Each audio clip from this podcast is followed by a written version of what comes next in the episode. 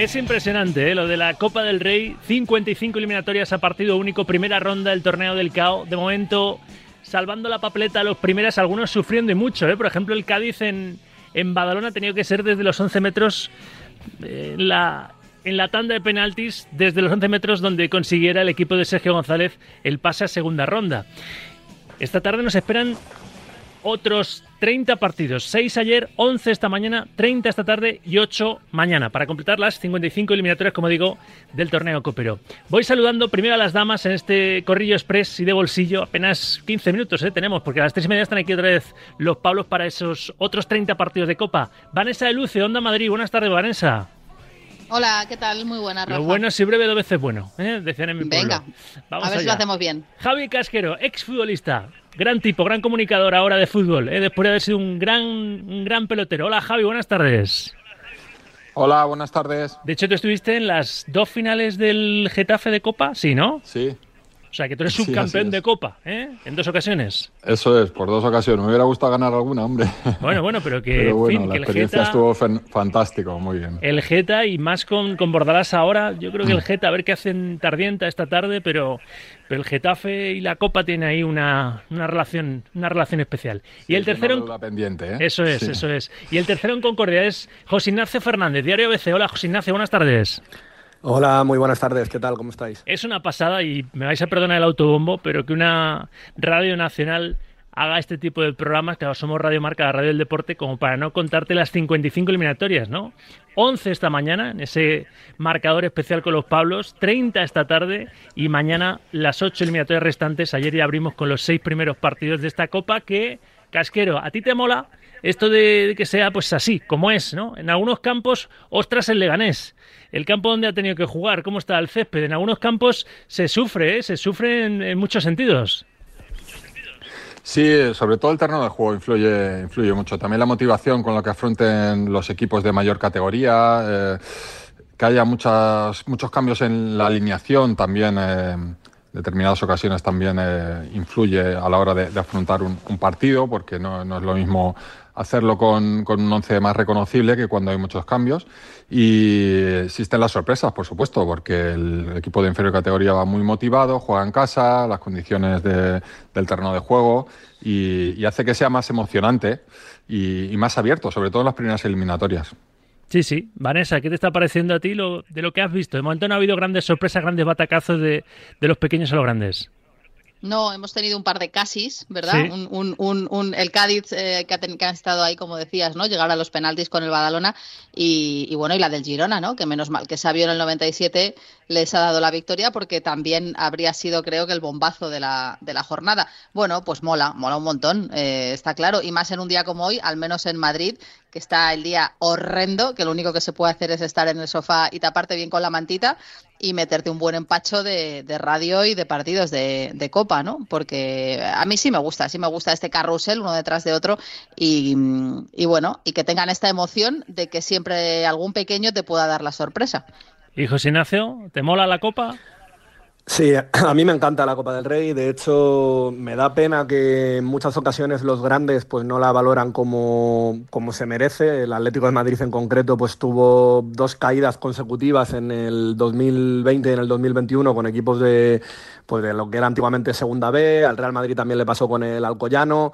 Y bueno, entiendo que hay que rotar, que hay muchos partidos, pero a mí esta competición me, me encanta. Lo que siempre se ha denominado como el torneo del caos. Estas primeras rondas con los equipos pequeños me parece súper bonito. El poderlo escuchar también por la radio, pues recuerda a los viejos tiempos, eh, pues como comentaba Vanessa, pues eso, de, de carrusel o el marcador, de un partido tras otro, escuchar a Pablo López pues diciendo cuánto queda en Badalona, cuánto queda en Barbastro. La verdad es que a mí me, me gusta mucho y encima eso, siempre hay alguna sorpresa. De momento no la ha habido, pero yo creo que alguna caerá seguro. Y ya digo que no es fácil para, para un programa de radio porque muchas veces las dificultades técnicas, el sonido no es el mejor en muchos campos, que son campos de, de, regional, campos donde no hay facilidades en ese sentido ni técnicas ni luego sobre el césped yo ponía el foco en porque he visto el, el césped del Yerenense que es donde ha jugado el líder de segunda Leganés y ha ganado 0-2 ahí en Badajoz en, en Llerena que es un pueblo de, de Badajoz y Eh, Javi, muchos entrenadores pensarán, ostras, que salgamos vivos, pero, pero no, no deportivamente, sino que no haya ningún lesionado, ¿no? ¿Casquero? Sí, claro, es el principal hándicap, sobre todo para, para los equipos que no están acostumbrados a jugar en esos terrenos de juego, porque puede acarrear lesiones, eh, condiciona muchas veces las, las alineaciones. Pero bueno, lo, tienes que jugar. Quizá era algo que, bueno, por lo menos unas condiciones mínimas en, determinados campos.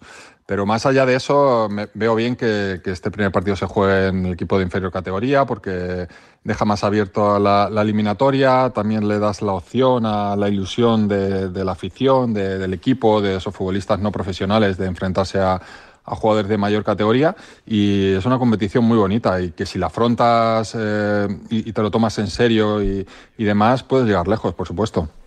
Eh, ¿Tenéis algún aspirante claro a la Copa? Es verdad que hasta tercera ronda no entran los cuatro de la Supercopa, es decir, Real Madrid, Barça, Osasuna y Atlético Madrid, que por ahí obviamente tendría que ir alguno de los favoritos, ¿no? Aparecerá en tercera ronda alguno de los a priori favoritos para llevarse esta Copa del Rey, pero no sé, Mm, Vanessa, bueno, yo, creo que, más alguno va a apostar especialmente por este torneo de los grandes, digo, de los de primera. Sí, sí, yo creo que más allá de esos cuatro que acabas de comentar, que aunque es cierto que en determinados tramos de la temporada parece a veces que no que les estorba, pero que no les llega en el mejor de los momentos y luego por su calidad y por su grandeza pues eh, avanzan y suelen llegar hasta el final, pero más allá de eso que sería lo fácil, eh, yo creo que es el año del Girona. Tampoco es que sea yo muy original, pero pero me parece que eh, porque veo muy difícil, lógicamente, que sea la liga lo que acaben ganando, eso es casi imposible, pero sí me parece que en este año en el que están, que tienen absolutamente todo de cara y que les sale todo a pedir de boca, la Copa pueda ser el premio al, al temporadón del Girona hasta ahora.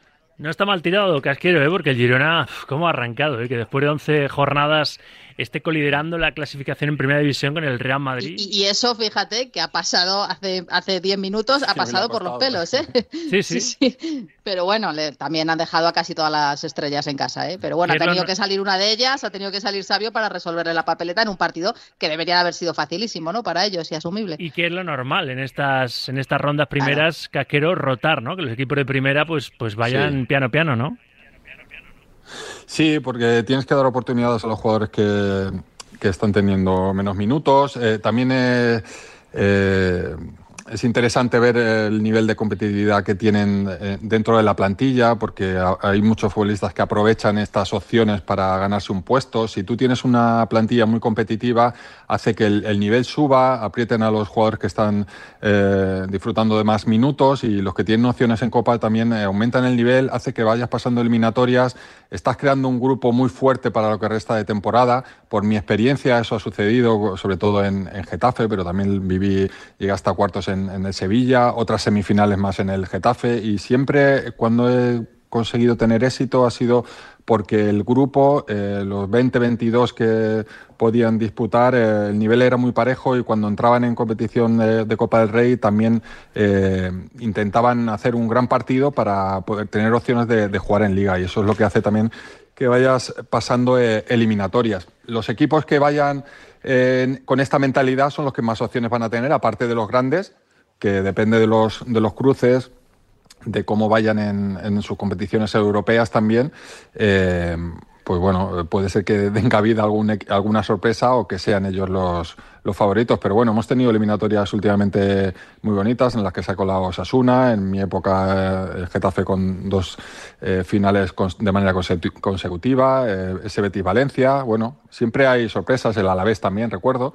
Bueno, yo creo que es una competición muy bonita en la que mm, esperemos que haya alguna sorpresa porque eso da emoción a la competición. Se me ha olvidado recordar que este corrillo gracias a SEAT Motorti, concesionario oficial SEAT en Fuenlabrada, que lleva 32 años atendiendo a sus clientes con mucho cariño y profesionalidad, cariño que traslada cada día a los oyentes de Radio Marca patrocinando este espacio de opinión que se llama El Corrillo y que hoy va a ser más rapidillo de lo, de lo normal. José Ignacio, ¿algún outsider para ti en Copa esta, esta temporada?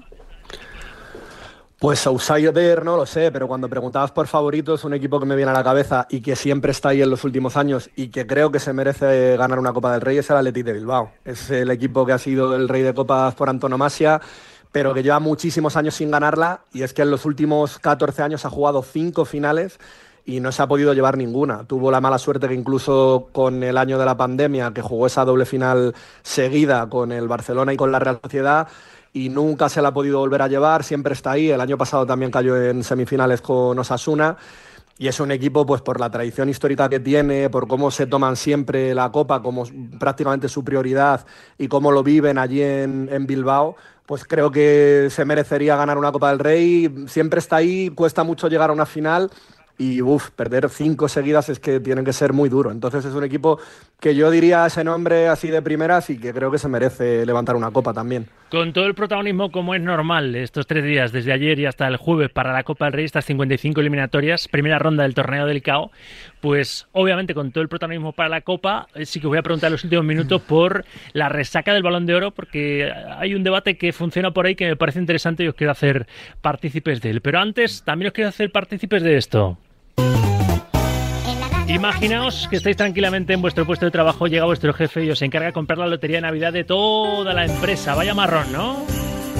Pues no, ya no, porque en el Pollito de Oro se encargan de todo. Si eres una empresa te pueden personalizar los décimos con tu logo y hasta incluso te la llevan. Entra ya en www.elpollitodeoro.com o llama al 676-826-164 e infórmate de todo. Recuerda, juega con responsabilidad y solo si eres mayor de 18 años.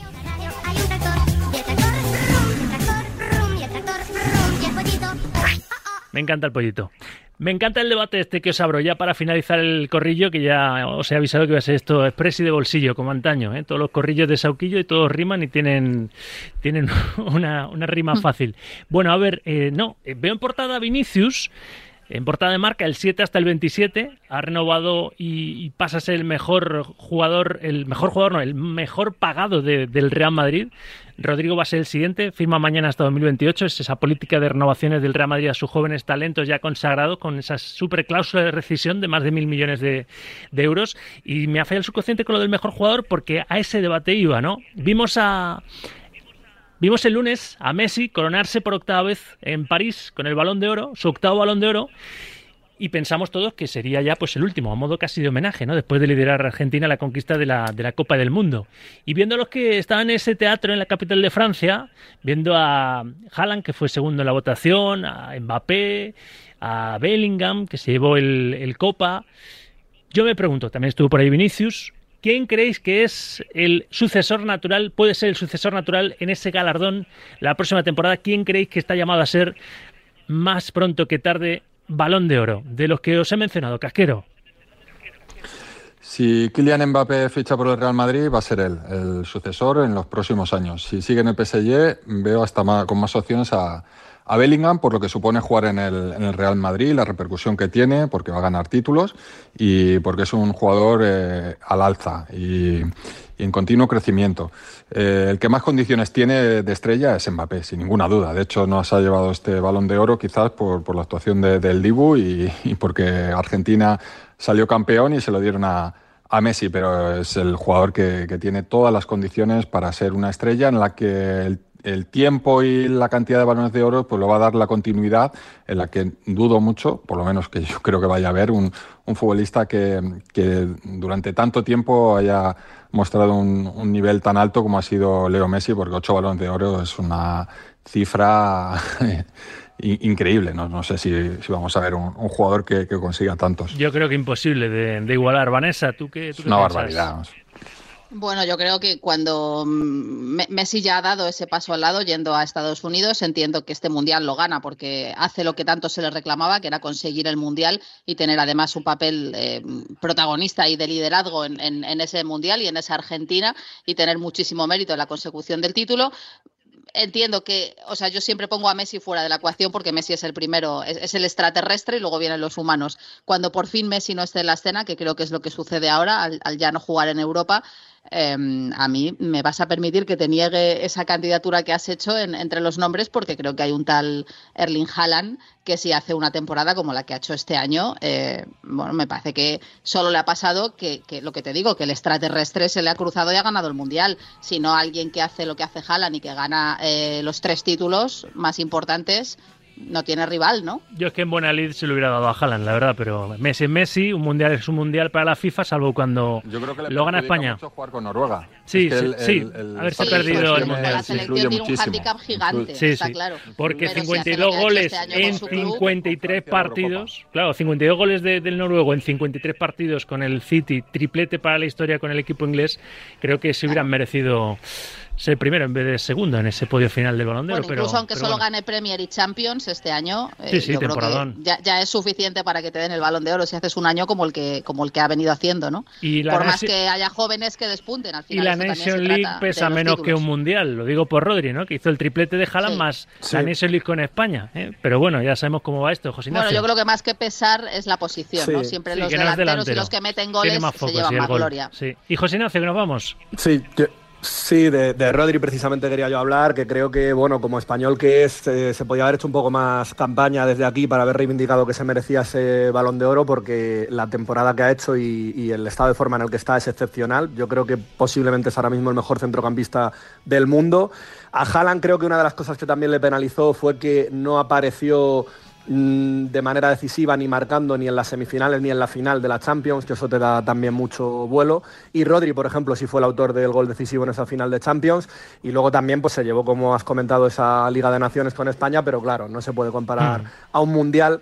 Y al final creo que a Messi, pues en cierto modo también se le premia esa trayectoria. Ha conseguido el Mundial, que era lo que le faltaba y se le da ese galardón. Y hablabais de que nadie lo va a poder igualar y es que creo que es totalmente imposible. Y Messi, si no hubiera coincidido con Cristiano Ronaldo, que le quitó cinco balones de oro, es que Messi, imagínate la cifra que podía haber alcanzado. Con lo cual es algo que, Se habría disparado a los 14, ¿eh? como 14 Champions tiene Madrid, pues 14 balones de oro Messi, seguramente. Pero bueno, eh, me dice un oyente. Claro, eso es algo que no creo que esté bien. Me dice Fermín Redón en Twitter, toda la razón, Fermín tiene más publicidad que programa. Pues sí, es que tengo que despedir ya.